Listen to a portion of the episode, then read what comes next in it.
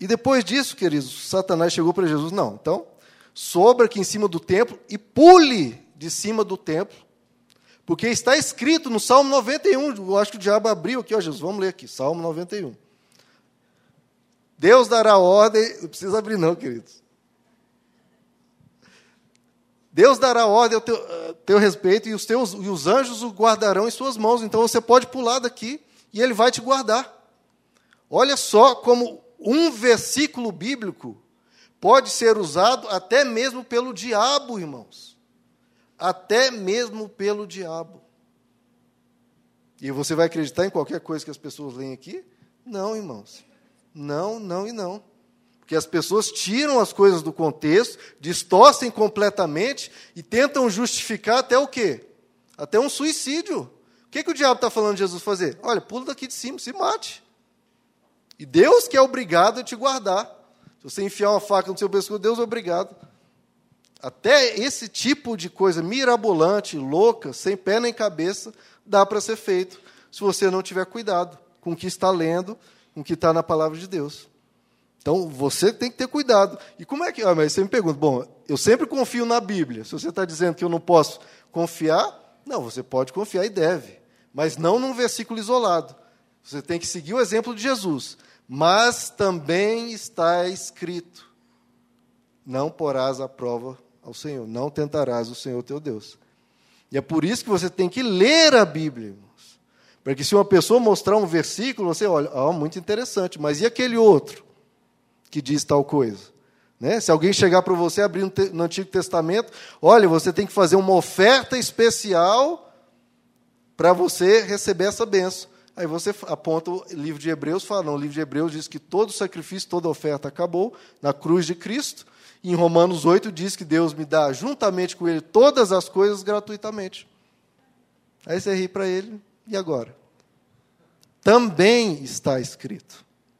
Então não basta versículos isolados, você tem que conhecer as Escrituras, irmãos. Lá em Mateus capítulo 16, nós até estudamos no grupo do WhatsApp, algo muito interessante acontece. Jesus diz: Olha, tenha cuidado com o fermento dos fariseus e dos mestres da lei. E aí depois Jesus explica né, que esse fermento é o ensino dos fariseus e dos mestres da lei. Agora, os fariseus e os mestres da lei ensinavam baseado no quê, irmãos? Baseado na Bíblia. E Jesus que a encarnação de Deus, Deus estava falando, cuidado com o ensino desses aí que dizem que estão usando a Bíblia. É Deus dizendo, eles estão falando no nome de Deus, mas não me representam. O próprio Jesus falou, eles não me representam. Estão falando em nome de Deus, estão usando a Bíblia, mas não me representam. Porque estão falando coisas distorcidas. Cuidado com o fermento dos fariseus, cuidado com o ensino que está aí fora, irmãos. Cuidado. Porque o pecado é perigoso, você tem que ter cuidado. O pecado pode destruir a sua vida, destruir da sua família, destruir o seu negócio, destruir tudo. E o que pode destruir também são falsas doutrinas. Falsas doutrinas.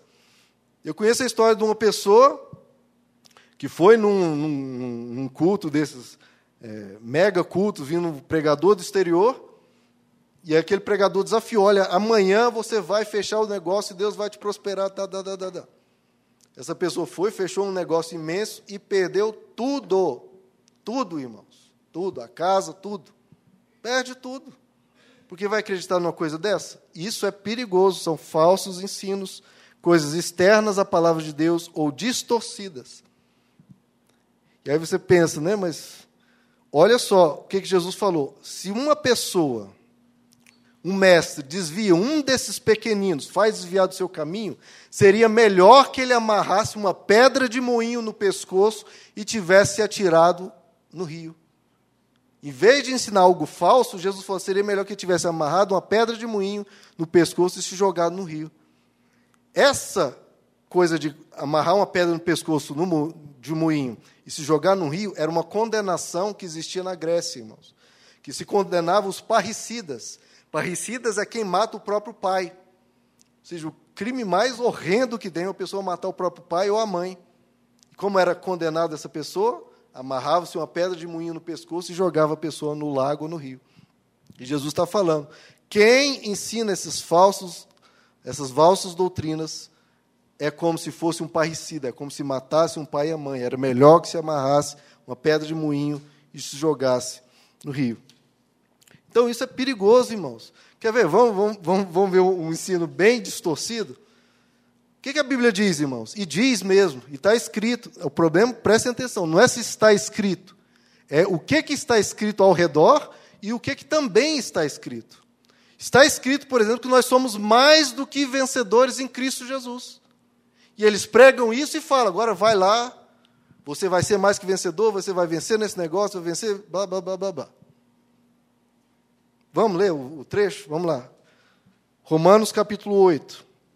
Somos mais do que vencedores. Agora, o que, que ele está falando? Romanos capítulo 8. O que, que também está escrito? Romanos 8, verso 33.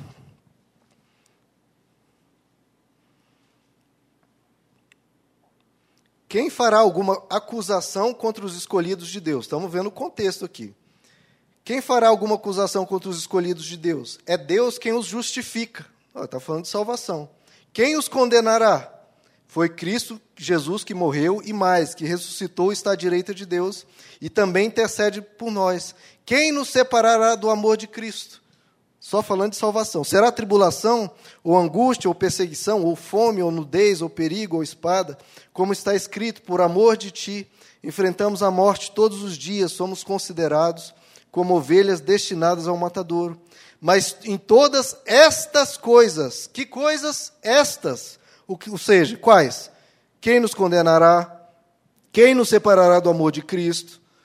Né? Quem fará alguma acusação contra os escolhidos de Deus? Em todas estas coisas, somos mais que vencedores por meio daquele que nos amou. E ele continua mostrando que essas coisas. Estou convencido de que nem a morte, estas coisas, irmãos, nem a morte, nem a vida, nem anjos, nem demônios, nem o presente, nem o futuro, nem quaisquer poderes, nem altura, nem profundidade, nem qualquer outra coisa na criação será capaz de ser, nos separar do amor de Deus que está em Cristo Jesus, nosso Senhor.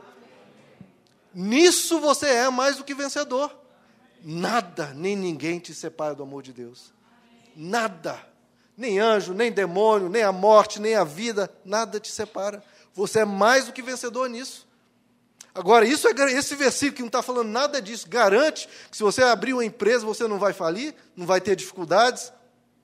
É claro que não, irmãos. Não está falando sobre isso. Que Deus te abençoa? Abençoa. Se você for um dizimista fiel, Deus não te prospera? Prospera.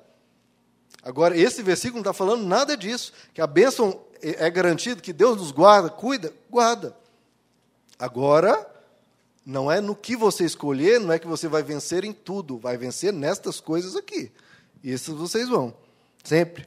A Bíblia, irmãos, há exemplo de pessoas que enriqueceram tremendamente, como José, como Salomão, homens que foram os mais ricos da sua época, outros que ficaram pobres, depois enriqueceram, como Jó, Jó era rico, ficou pobre, enriqueceu de novo. Outros foram para a mais completa miséria, como Jeremias, que viveu realmente miséria, que o país foi destruído, ele viveu na miséria, dificuldade. Deus sempre o guardou, sempre o proveu, sempre estava debaixo dos cuidados de Deus. Mas ele viveu uma vida extremamente simples. Outros não tinham onde reclinar a cabeça. Não tinha um travesseiro, às vezes, para reclinar a cabeça. Quem é essa pessoa? Jesus. Outros foram decapitados ou apedrejados, como João Batista, decapitado, ou Estevão, que foi apedrejado. Isso está previsto nessa teologia desse povo de somos mais que vencedores em tudo? Não, mas é o que está na Bíblia. Ah, mas então qual a diferença entre, que o, entre que quem tem Deus e quem não tem Deus? Eu já falei que Deus cuida. Agora, irmãos, só se você colocar essa pergunta, já mostra aonde que está a sua mente. Veja só, qual a diferença entre quem tem Deus, detalhe, presta atenção, a diferença entre quem tem Deus e quem não tem Deus. Qual que é a diferença óbvia, irmãos? Que um tem Deus. Precisa de um ser rico e o outro ser pobre para o grupo de cá que tem Deus estar na frente do outro? Não, pelo contrário, se esse aqui fosse paupérrimo, que não é que Deus nos guarda, mas se tem Deus, já está mil anos luz à frente desse outro que não tem Deus. Qual a diferença? Meu irmão, é claro que lá em Malaquias diz que Deus faz diferença entre o que o serve e o que não serve. Deus guarda, irmão, Deus protege, é bom demais estar a sua vida nas mãos dele. Agora, que isso significa que a sua vida vai ser um mar de rosas, é uma mentira que não tem mais para onde. E lá o apóstolo Paulo diz em 1 Coríntios capítulo 15: se é somente nesta vida que depositamos a nossa esperança em Cristo, de entre todos os homens somos os mais dignos de compaixão se colocarmos os nossos olhos apenas nessa vida. Não, não, não. O crente, o cristão, tem que colocar os seus olhos em Deus, tem que colocar os seus olhos na vida eterna, há muito além, muitas coisas além dessa materialidade. Aqui, irmãos. Se nós vivemos a palavra de Deus, vivemos o Evangelho, vivemos a Deus pensando em riquezas, pensando em como será o pagamento da conta, a gente vai estar limitando demais a nossa vida, a nossa perspectiva, irmãos. Jesus disse: Neste mundo nós teremos aflições, teremos. Sempre vamos ter. Abra comigo em Hebreus capítulo 11, queridos. Vamos ver se a gente enterra de vez essa questão de que o pastor Wagner já tantas vezes fala aqui conosco, que a nossa vida aqui não é garantia de ser só um mar de rosas. Mas vamos ver se a gente põe um último prego nesse caixão. Hebreus capítulo 11.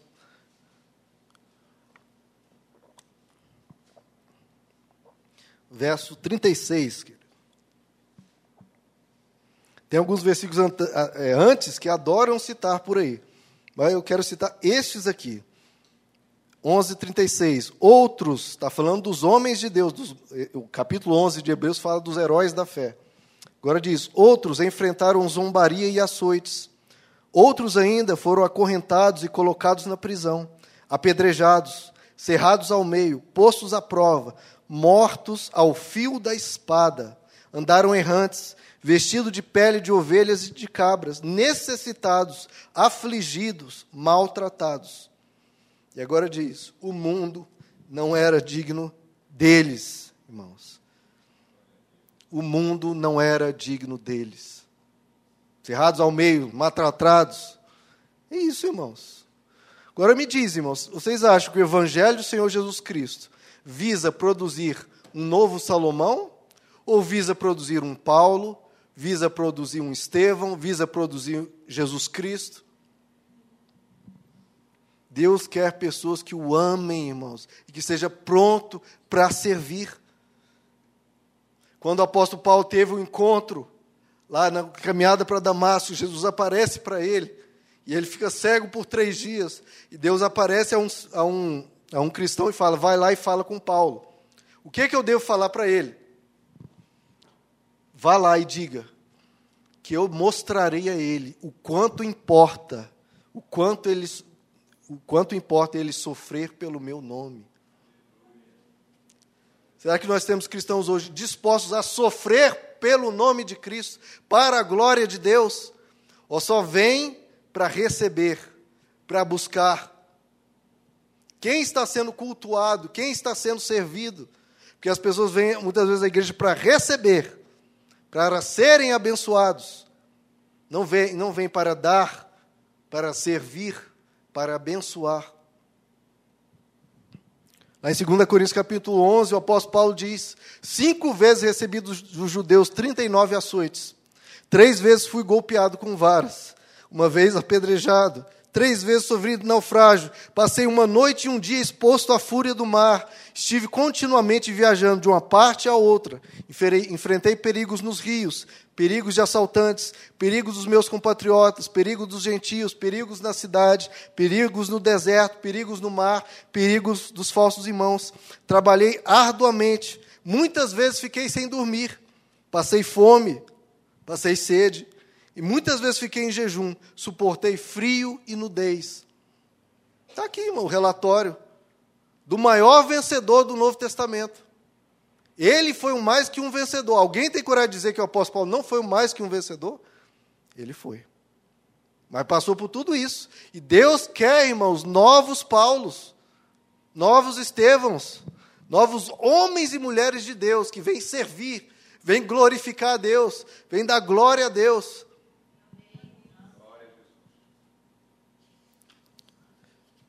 Tudo posso naquele que me fortalece.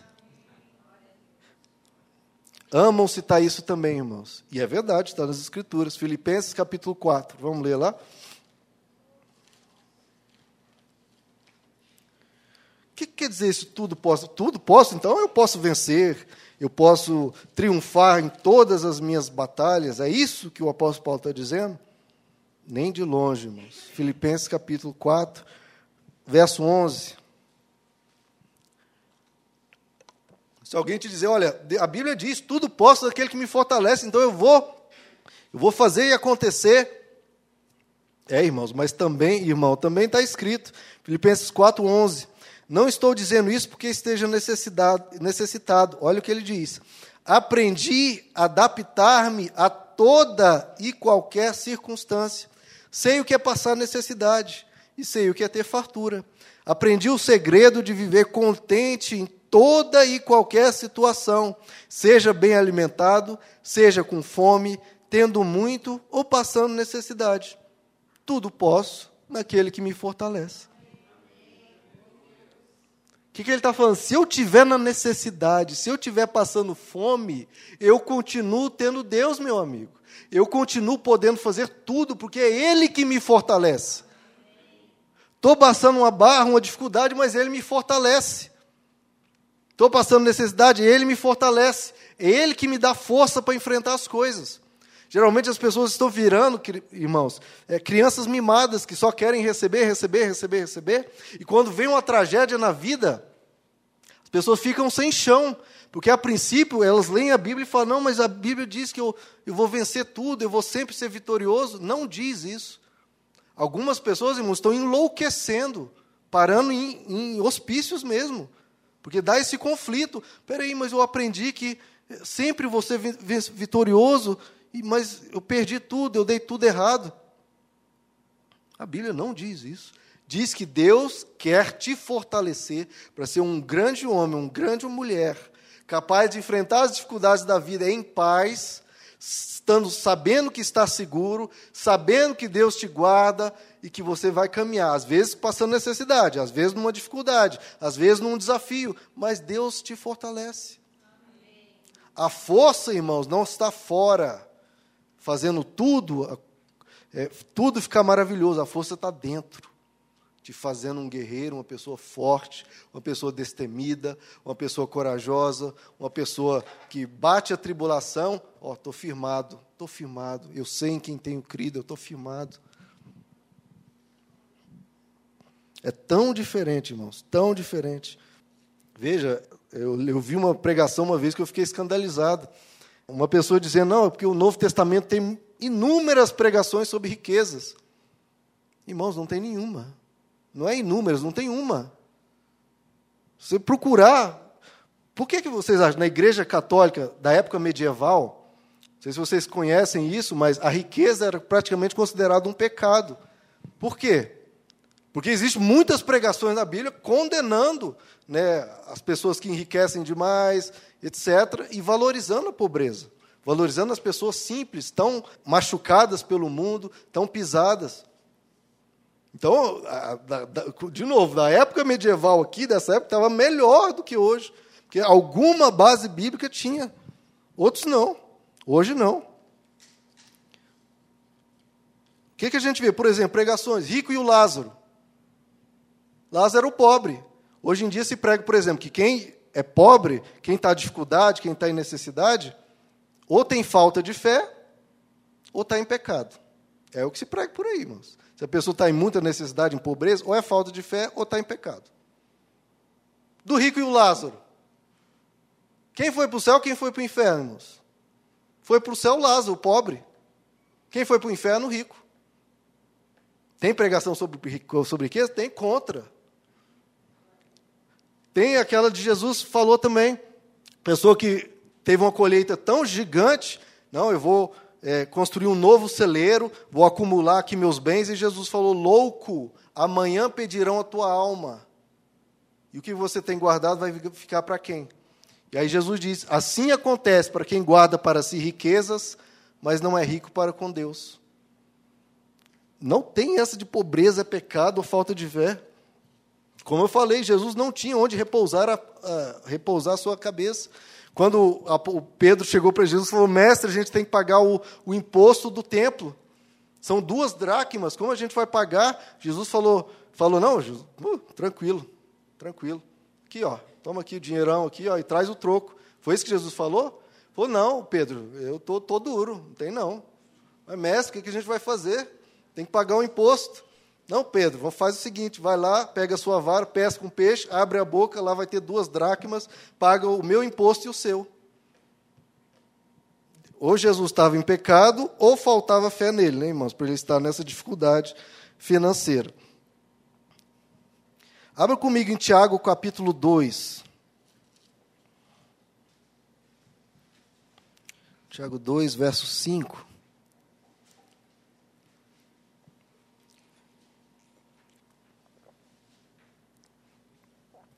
Tiago 2,5: Ouçam, meus amados irmãos, não escolheu, não escolheu Deus os que são pobres aos olhos do mundo, os que são pobres aos olhos do mundo, para serem ricos em fé e herdarem o reino que ele prometeu aos que o amam.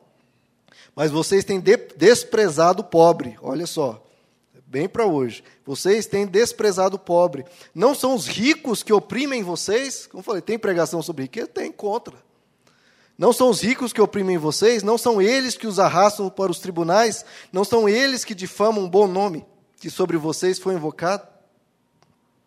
Então, o pobre é pecado? Não, irmãos, pelo amor de Deus. O rico, ser rico também é pecado? Não, claro que não. Desde que ele não se ensoberbeça e ache que é superior aos outros, não, claro que não. Não tem nenhum problema. Agora você fala, eu já vi esse argumento e eu acho escandaloso. A pessoa fala, não, mas o pai quer que o filho é, enriqueça, seja rico. Não. Eu, para o meu filho, o que, que eu quero? Primeiro que ele seja um bom filho, depois que seja um bom marido, depois que seja um bom pai, depois que seja um bom cidadão, depois que seja um, um servo de Deus, depois que tenha uma boa cultura, aí lá para a milésima coisa que vai ser ele ser rico. Ter uma, uma vida confortável, é claro que eu quero. Agora, ser rico, prosperidade está na Bíblia, irmãos. Agora, essa ânsia por riqueza, essa cobiça desvarada, essa de vir à igreja buscar dinheiro, vir à igreja beijar a cruz de Cristo, olhar para o sangue de Jesus escorrendo sobre o seu rosto e falar: Senhor, me dá dinheiro? Meus irmãos, isso é uma blasfêmia sem tamanho, irmãos. Venha para a igreja, seja fiel nos dízimos das ofertas, saiba que Deus vai te guardar, que Deus vai te abençoar. Às vezes você vai passar por dificuldades e Deus vai te fortalecer. Mas não venha para a igreja buscar dinheiro.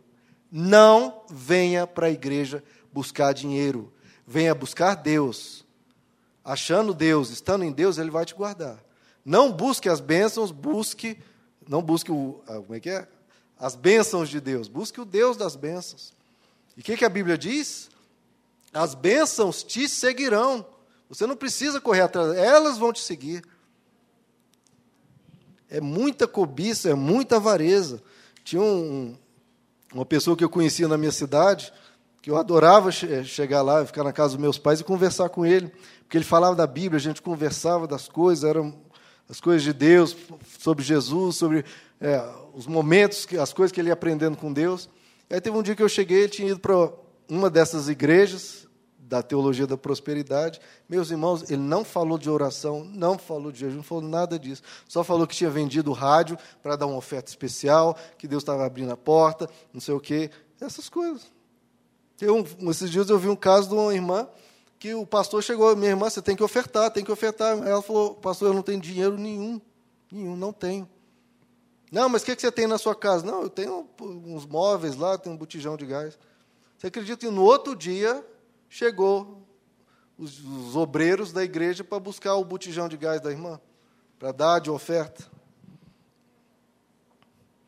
Irmãos, riqueza, essas coisas. É bom, é confortável, mas não pode ser o objetivo da sua vida, irmãos. Não pode. É por isso que tantas pessoas, quando chegam a níveis altos de sucesso, de fama, de riqueza, elas se matam. Sabe por quê? Porque elas buscam, buscam, buscam, buscam, buscam chegar àquele patamar de sucesso, né, de, de ser o maior na carreira, quando chega lá e fala: Cheguei, não tem mais para onde eu ir. E minha vida continua um vazio enorme. O que, é que eu faço? Minha vida vazia. Vou fazer o quê? Crescer, nascer, morrer mata, se mata. Isso que essas pessoas se matam, porque vem o vazio de correr atrás disso. Não é isso, irmãos. Jesus diz: a vida de um homem não consiste na quantidade de bens que ele possui. A vida do ser humano não é isso. Não é a quantidade de barras de ouro que você pode vender tudo que você tem e formar uma pilinha aqui. Vamos ver qual a pilinha de barras de ouro é maior. Isso é coisa infantil, irmãos. É você pegar uma criança e ver, vamos botar os brinquedinhos aqui, vamos ver quem tem mais.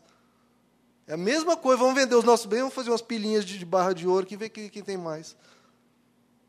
Irmãos, vamos buscar Deus. A vida eterna, você vai ter coisas para desfrutar a eternidade toda, que olhos não viram, coração humano jamais sentiu. Agora vamos servir a Deus. Vamos glorificar o nome dEle. Vamos servir a Ele, irmãos. Essas riquezas, por favor, lutem. Nesse mundo é duro, você tem que lutar. Mas não venha buscar Deus por segundos interesses. Não vamos ser, como as pessoas dizem, né, Maria Gasolina, Maria não sei o quê. Agora vamos ser Maria, não sei o nome para dar. Uma pessoa que vai atrás de Deus para ter outra coisa. Uma pessoa que vai atrás de Deus com segundos interesses. Para que Deus resolva isso eu estou buscando a Deus. É por isso que muitas pessoas vêm à igreja, passa alguns meses, a situação dela resolve, e depois, cadê? A pessoa sumiu. Por quê? Estava buscando a Deus para ter aquela vitória. Conseguiu a vitória, para que Deus? Não, agora não preciso mais. Né? Usando Deus, irmãos.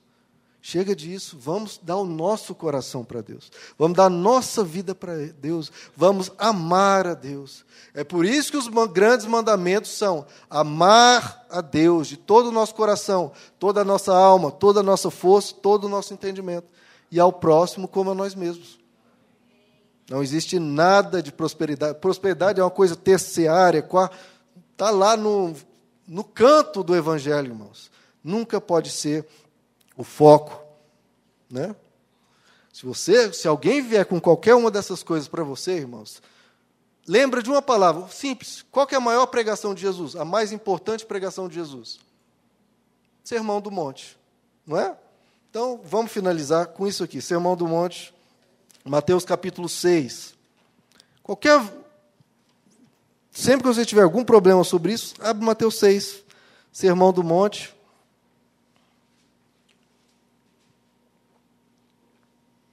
Não tem como, irmãos, conciliar essa busca desenfreada. Engraçado, as pessoas vinham para a igreja buscar vida espiritual, hoje elas vêm para a igreja buscar vida material. Qual a lógica nisso, irmãos? É umas coisas que não tem nem sentido, nem para começar a conversar.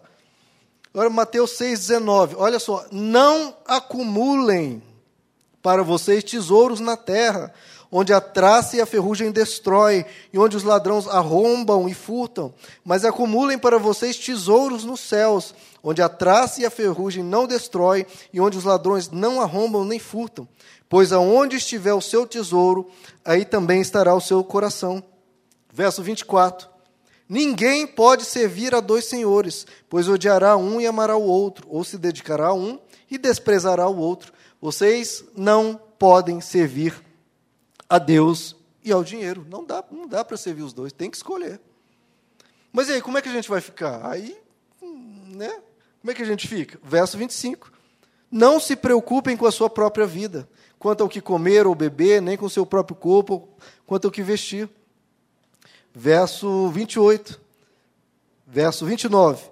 Eu lhes digo que nem Salomão, em todo o seu esplendor, vestiu-se como ele. Se Deus veste assim a erva do campo, que hoje existe, e amanhã lançada no fogo, não vestirá muito mais a vocês, homens de pequena fé. Portanto, não se preocupem, isso aqui ele garante, não se preocupem, dizendo que vamos comer, ou que vamos beber, ou que vamos vestir, pois os pagãos, olha só, é que correm atrás dessas coisas. O que, que a gente tira disso aqui, irmãos? Que muitas pessoas, muitas igrejas estão, ó, cheias de pagãos. Não são cristãos, irmãos. Porque não estão buscando Deus. Estão correndo atrás de quê? Pois os pagãos é que correm atrás dessas coisas, mas o Pai Celestial sabe que vocês precisam dela. Busquem, pois, em primeiro lugar o reino de Deus e a sua justiça, e todas essas coisas serão acrescentadas. Portanto, não se preocupem com amanhã. O amanhã trará as suas próprias preocupações, basta cada dia o seu mal. Busque a Deus, meu irmão. Vamos buscar a Deus. Vem para a igreja, vem buscar Deus, vem buscar a vida espiritual, vamos buscar Ele. Ah, então quer dizer que você não garante que eu vou ficar rico? Não, eu não garanto, não, irmãos. Eu posso te garantir que se você servir a Deus e ter fé nele, eu, isso eu te garanto pelas Escrituras, que você vai para o céu e vai ter uma riqueza que nenhum ser humano jamais experimentou. Jamais. Isso eu te garanto, pelas Escrituras. Agora, se a cruz não veio nos dar riquezas materiais, o que, que a cruz veio nos dar, irmãos? Deus, né? Deus. Vamos finalizar Efésios capítulo 2. Se puder. Efésios capítulo 2. Eu ainda estou no terceiro ponto, irmãos, e eu vou continuar os outros dois. Eu já sabia que não ia dar tempo. Os outros dois no próximo domingo à noite. Então, por favor, venha para a gente continuar quebrando essas loucuras e mentiras que tem por aí. Efésios capítulo 2, verso 18. Todos acharam? Naquela época, olha, antes, o que, que o Evangelho veio nos trazer? Olha aqui, irmãos. Antes do Evangelho, naquela época, vocês estavam sem Cristo, separados da comunidade de Israel, sendo estrangeiros verso, o Efésios 2, verso 18. Antes do Evangelho, olha só. Naquela época, vocês estavam sem Cristo, separados da comunidade de Israel, sendo estrangeiros quanto às alianças da promessa. Efésios 2, 12. Você lembra que não é Efésios 2, é Efésios 2, 12.